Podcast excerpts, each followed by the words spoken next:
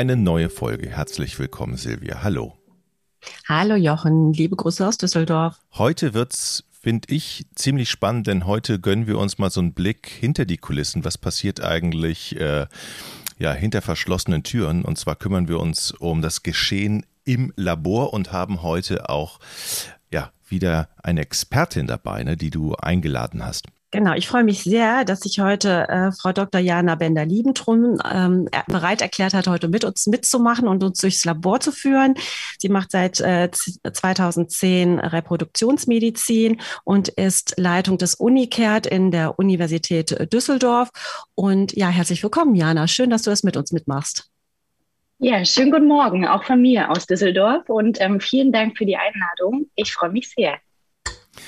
Vielen Dank für die Zeit. Ähm, wenn ich als Patient in, äh, zu euch komme, dann kriege ich ja vieles nicht mit, aber natürlich kriegt man das Gewusel mit und man muss irgendwann was abgeben. Ich als Mann vielleicht mein Spermium, eine Spermienprobe oder eine Samenabgabe und dann wird mir erklärt, was damit passiert und oftmals verstehe ich das, aber stellen mir natürlich Bilder vor und genau heute wollen wir mal darüber reden, was ihr oder was du eigentlich hinter den Kulissen so machst. Gibt es eigentlich etwas, was deine Hauptbeschäftigung ist, also womit du am meisten Zeit verbringst? Also die Hauptbeschäftigung ist natürlich wirklich ähm, die, ähm, dass man sich um die Eizellen kümmert und um die Spermien. Das heißt, ähm, die Eizellen kommen im Labor an. Die Spermien werden abgegeben. Beide müssen ähm, aufbereitet werden. Beide müssen beobachtet werden. Wie sind sie in ihrem Aussehen, in, ihrem, in ihrer Qualität und ähm, inwiefern können wir diese beiden Zellen zusammenführen? Da gibt es unterschiedliche Methoden, auf die wir sicherlich noch eingehen werden. Ähm, das muss alles vorab bestimmt werden und festgelegt werden, dass man dann schlussendlich auch die bestmögliche Therapie auswählt, die zu einer ähm, Befruchtung führt und schlussendlich dann auch zu einer Schwangerschaft. Sollen wir mal mit den Samenzellen anfangen? Also ich, äh, die Männer geben ja immer den, den Becher ab und dann geht es ja weiter durch die Klappe. Und ich sage denen dann immer, ja, dann wird das Sperma gewaschen und noch gedopt mit Fructose und dann ist fertig. Aber das ist natürlich sehr vereinfacht dargestellt. Das wird ja zentrifugiert und so weiter. Also was macht ihr mit dem Sperma? Also, wenn das Sperma bei uns im Labor ankommt, ähm, meistens ähm, steht ein Becherchen bei uns in der Klappe, die ähm, quasi die Verbindung herstellt zwischen dem Spermagewinnungsraum und dem Andrologielabor, dann ähm, hat das Ejakulat erstmal ein bisschen Ruhe. Es kommt auf eine Wärmeplatte. Es wird ungefähr bei 35 Grad gehalten. Das entspricht der Temperatur, die die Samen auch in dem Hoden haben, also da, wo sie sich natürlich befinden. Und man wartet zunächst ab, dass das äh, Ejakulat sich verflüssigt. Und wenn diese Verflüssigungsphase eingetreten ist, das dauert in etwa eine halbe Stunde, dann schaut man eben ähm, ja, nach gewissen Parametern. Zum Beispiel, wie ist die Farbe des Ejakulats. Und ähm, wie ist der Geruch, wie ist die ähm, Viskosität, wie ist die Konzentration, wie viel Volumen haben wir bekommen, also wie viel ähm, Ejakulat ähm, in Menge selbst. Und ähm, dann wird es nochmal genauer analysiert, dass man sich eben die Spermien im Detail anguckt, die ähm, eigentlich nur einen kleinen Bruchteil im Ejakulat ausmachen. Das heißt, man guckt nach der Konzentration, wie viele Spermien sind vorhanden, man guckt nach der Beweglichkeit, Beweglichkeit, wie gut sind diese beweglich und man guckt eben auch nach der Morphologie, wie sehen diese Spermien aus. Dabei guckt man genau auf ähm, die Köpfe, auf den Mittelbereich, also auf den Hals der Spermien und auch auf den Schwanz, ähm, wie gut er sich bewegt, wie gut die Spermien ähm, sich vorwärts bewegen können.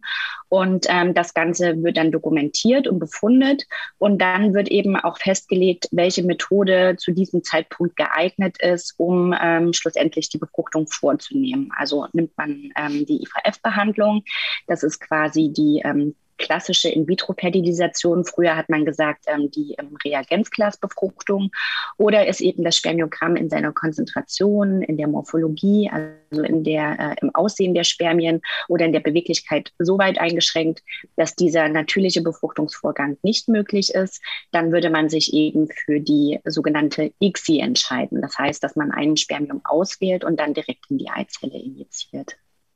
Und wenn ihr das Sperma aufbereitet habt, dann wo wird das dann, wo wartet das dann quasi auf die Eizelle? Oder auf die Eizellen, je nachdem, was man macht? Also das war jetzt erstmal zunächst die Befundung des Spermiums oder der Spermien und ähm, die Aufbereitung, ähm, die findet dann im Anschluss statt.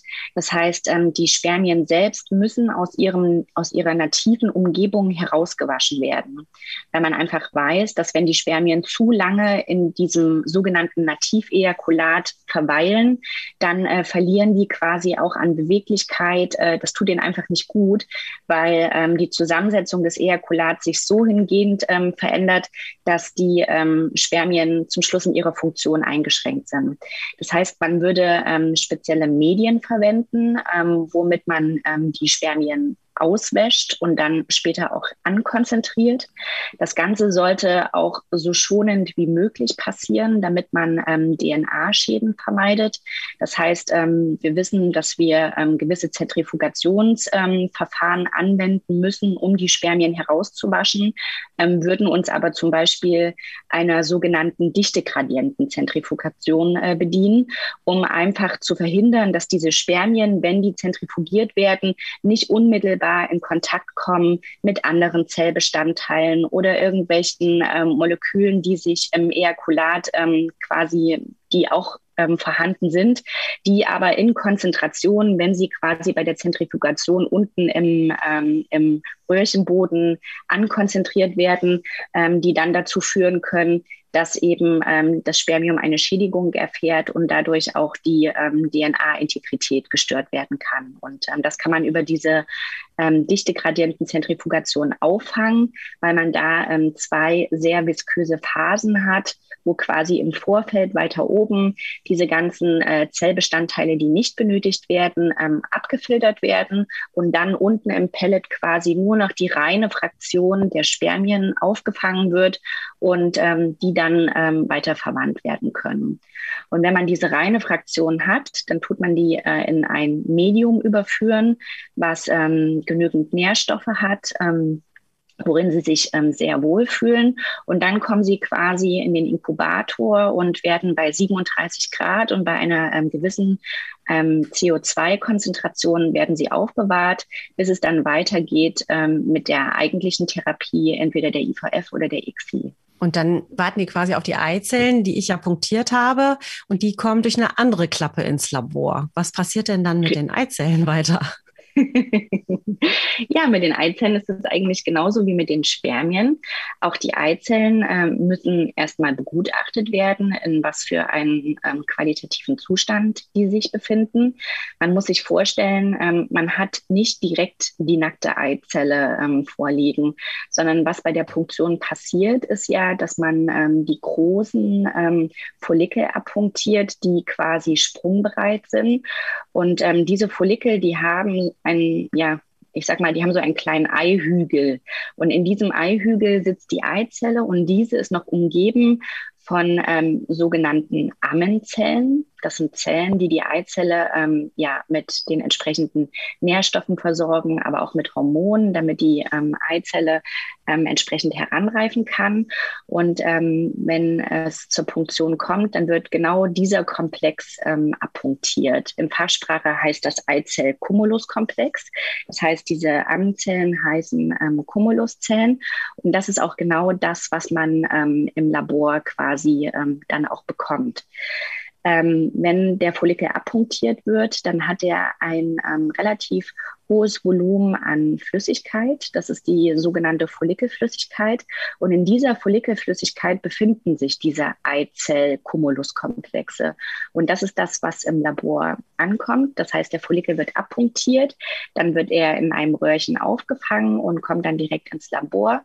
Und ähm, der Labormitarbeiter bzw. die Labormitarbeiterin, die tun dann ähm, dieses Röhrchen in einer Schale unter einem Mikroskop dekantieren. Und dann hat man quasi das Punktat mit diesen Eizell-Cumulus-Komplexen ähm, und die fischt man dann dort heraus. Dafür braucht man eigentlich auch gar kein Mikroskop, weil ähm, die sind makroskopisch sehr, sehr gut erkennbar. Diese Cumuluszellen haben, diese Eigen, haben die Eigenschaft, dass sie ähm, perlmutartig schimmern. Und ähm, wenn man dann einmal unter einer Lichtquelle quasi dieses Punktat hin und her schwenkt, dann sieht man direkt diese Eizell-Cumulus-Komplexe, nimmt die ab und überführt die dann auch in ein Medium. Und genau. ähm, dabei, Mhm. Na, ich wollte nur sagen, Cumulus ist tatsächlich, äh, denk mal an Cumulus-Wolken. Also es ist wirklich wie so ein Richtig, Wattebausch genau. oder so eine ja. Wolke ne, oder Zuckerwatte, die dann um diese Eizelle herum ist und dann schimmert. Genau, und das ist Genau, und diese Eizelle oder diese Cumuluswolken, die sagen uns zum Beispiel auch was zu der Qualität der Eizelle aus. Also sprich, hat die Eizelle auch schon den Reifegrad, den wir schlussendlich ähm, für die weitere Kultivierung und auch Verarbeitung benötigen. Also ist zum Beispiel diese Cumuluswolke sehr, sehr locker, ähm, dann weiß man, okay, dahinter könnte sich auch tatsächlich eine reife Eizelle verbergen.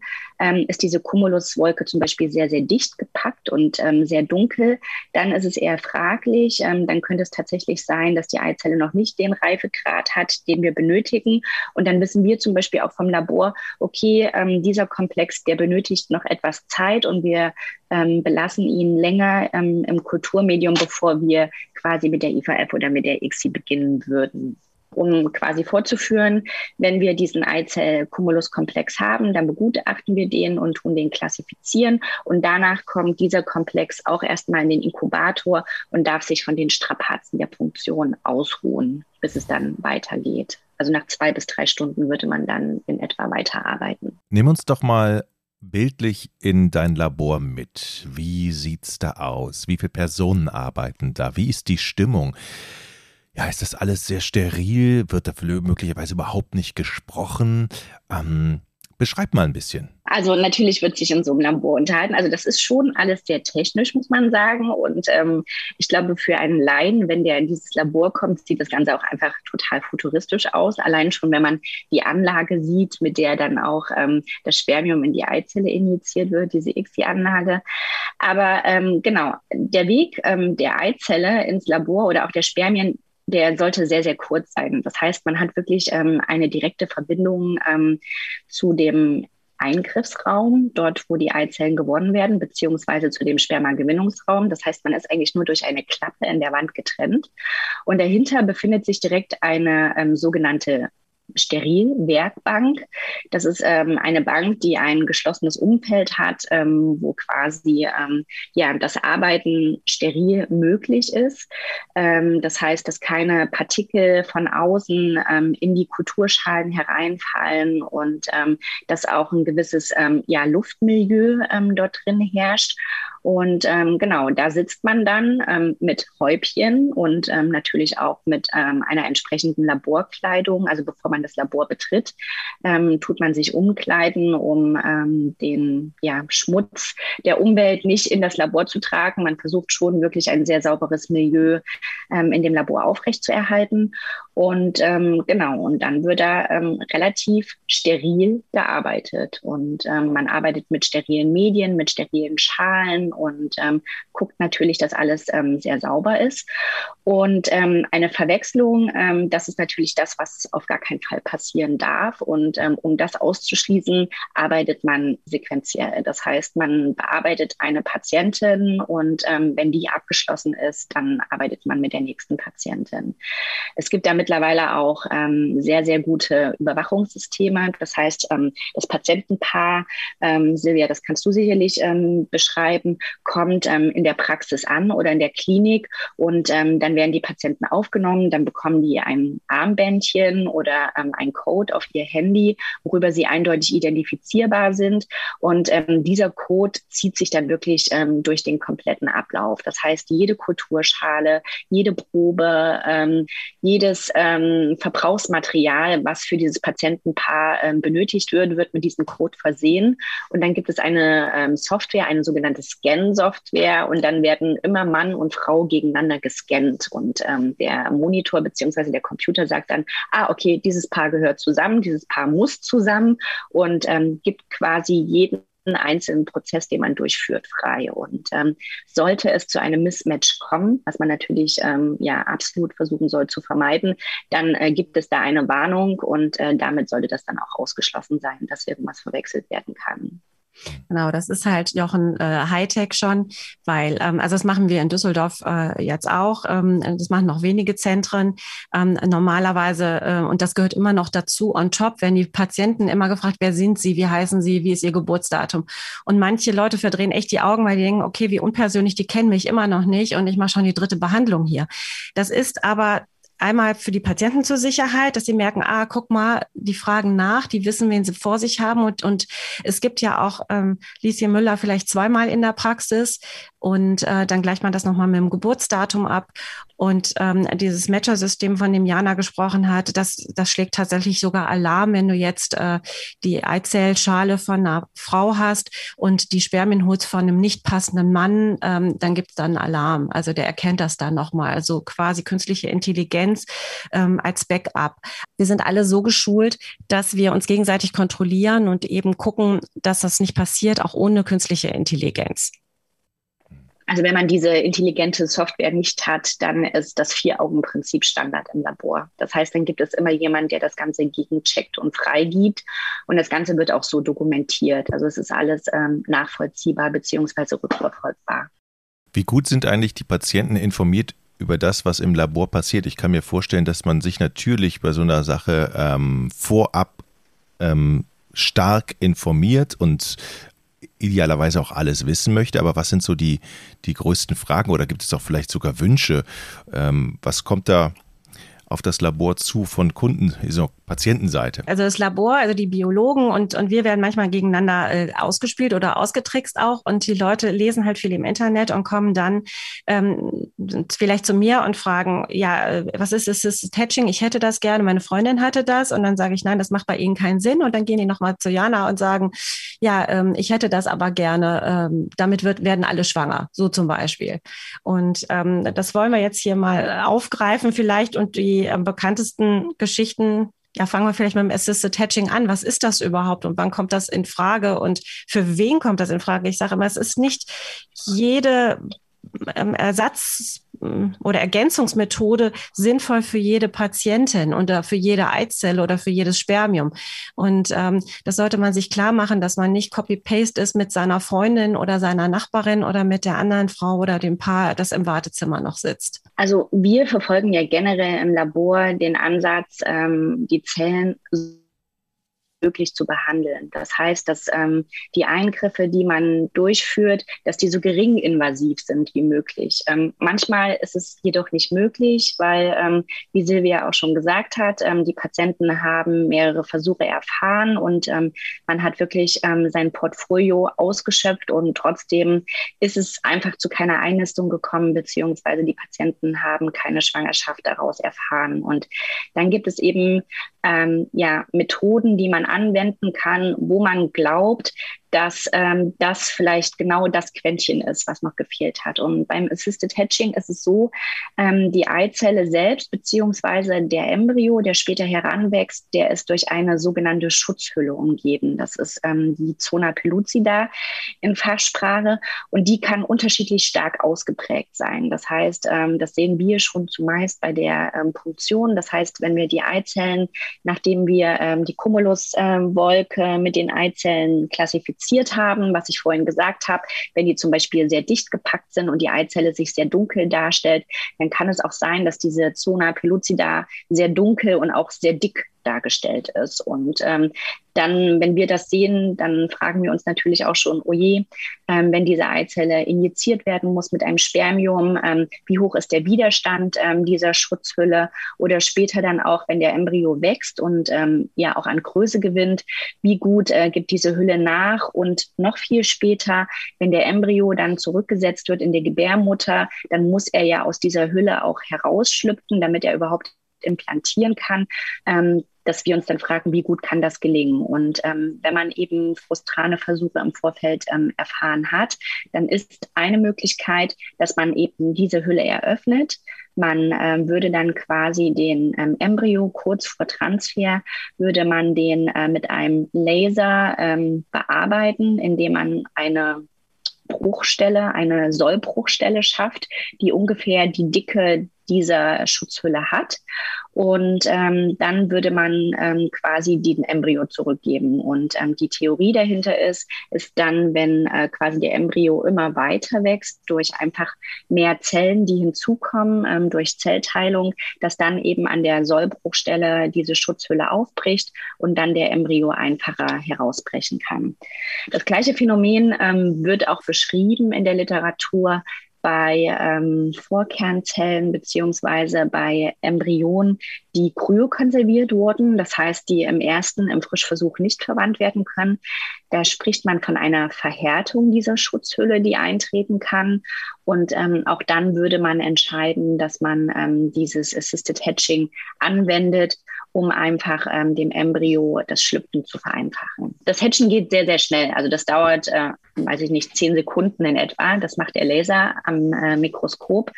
Aber das Ganze äh, vorzubereiten, dass man ihn auch nochmal etwas Ruhe lässt nach der Behandlung, bevor man ihn transferiert, äh, das macht dann die halbe Stunde in etwa aus. Das war das Assisted Hatching. Was wird noch, also was ist noch möglich oder wird noch gewünscht möglicherweise? Also ich ähm, kenne noch den Embryo-Glue, ähm, der gefragt wird. Das kann man sich ja übersetzen, Kleber für den, für den Embryo. Und ähm, habe aber in einem Labor lange gearbeitet. Da hat unser Chefbiologe immer gesagt, äh, einen schlechten Abfall, äh, Apfel kann man nicht wieder zurück an den Baum kleben ähm, und hat davon nichts gehalten. Ich glaube, äh, dass die äh, Reproduktionsgesellschaft da sehr gespalten ist. Ein Teil macht es, ein Teil nicht. Ist relativ teuer auch. Jana, was ist denn deine Meinung dazu? Und was heißt das überhaupt? Klebe ich da wirklich äh, irgendwas auf den Embryo drauf? Und äh, ja. Also ich glaube, die Theorie dahinter ist, ist, dass äh, dieses Medium mit Hyaluronsäure versetzt ist, was ja ein, ähm, ja, ich sage mal, natürlicher Bestandteil ist, der auch im Eileiter und der Gebärmutterflüssigkeit vorhanden sind. Und ähm, die Bestandteile in der Hyaluronsäure, die sich tatsächlich in ihrer Konzentration auch ähm, anhäufen zum Zeitpunkt der Implantation. Und ähm, das ist das, auf was man sich da beruht. Und man geht einfach davon aus, wenn man äh, die Viskosität im Medium erhöht, dass dann ähm, die Bewegungsmöglichkeit des Embryos äh, in der Gebärmutter herabgesetzt ist und ähm, ähm, die Embryobewegung ähm, quasi weniger ist und dadurch vielleicht eine bessere Implantation stattfindet. Und der Embryo natürlich auch noch eine andere Versorgung hat. Also man versucht ja die ganzen Medien so natürlich wie möglich zu gestalten mit Zusätzen, ähm, die man untersucht hat, die an den natürlichen Orten auch vorhanden sind und ähm, was ich gelesen habe, also in der Literatur steht, dass man ähm, ja bis zu sieben Prozent ähm, die Raten erhöhen kann. Ähm, nichtsdestotrotz wird dies äh, auch immer wieder sehr kontrovers äh, diskutiert. Also das, nee, stimmt gar nicht. Das sagt nicht die Literatur, das sagt die Industrie selbst, die dieses Medium ähm, verkauft.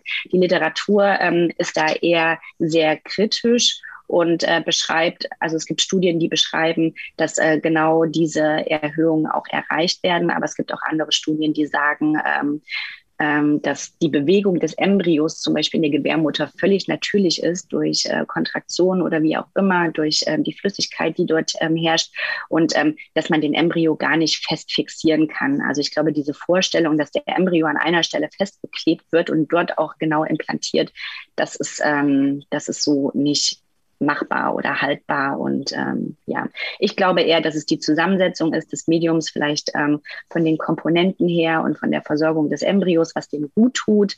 Aber ich glaube nicht, dass der Embryo jetzt wirklich ähm, eine Art Fixierung ähm, erlangt und dadurch es zu einer besseren Implantation ähm, kommt.